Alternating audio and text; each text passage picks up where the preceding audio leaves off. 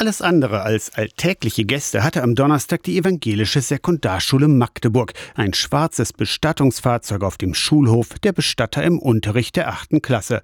Hintergrund, drei Wochen lang ging es im Blockunterricht Religion um das Lebensende, um Abschieds- und Trauerrituale in unterschiedlichen Religionen und Kulturen. Referendarin Nicole Weißner hat die dreiwöchige Religionsepoche organisiert. Ihre Bilanz absolut positiv. Dass ich es auf jeden Fall nochmal machen werde. Ist ja auch lehrplangetreu. Ich hatte auch ein bisschen Angst vorher, wie die Kinder darauf reagieren, weil es ja doch ein Thema ist, was gesellschaftlich eher am Rand sich befindet. Aber man hat gemerkt, dass viele Fragen da sind und dass viel Interesse von den Kindern kommt und dass es das Thema braucht. Nach 20 Minuten Zurückhaltung war das Eis zwischen der Klasse und Marco Rotte von Helmut Schmidt Bestattungen gebrochen und Fragen sprudelten nur so heraus.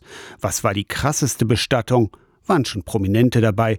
Darf man eigentlich seine Lieblingsklamotten anziehen? Das Highlight aber irgendwie, so einen Leichenwagen von innen zu sehen, ist halt schon mal spannender als nur von so außen. Der ist ja echt modern und auch wie teuer so ein Ding ist. Also der Mann meinte auch 100.000 Euro. Das ist echt krass. Marco Rotte nennt den Wagen lieber Bestattungsfahrzeug. Besuch in einer Sekundarschule war eine Premiere. Ich bin total geflasht, muss ich ganz ehrlich sagen, ja, weil ich hätte nicht damit gerechnet, dass das Interesse so groß ist und dass sie sich tatsächlich trauen, auch gerade in dem Alter, ihre Fragen so einfach offen zu stellen. Ne?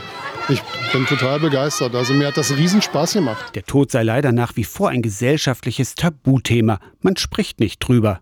Leider, findet Marco Rotte. Die Angst in der Bevölkerung, sich mit diesem Thema auseinanderzusetzen, ist nach wie vor riesengroß. Ich hoffe, dass diese Generation damit offener umgeht. Aus der Kirchenredaktion Torsten Kessler.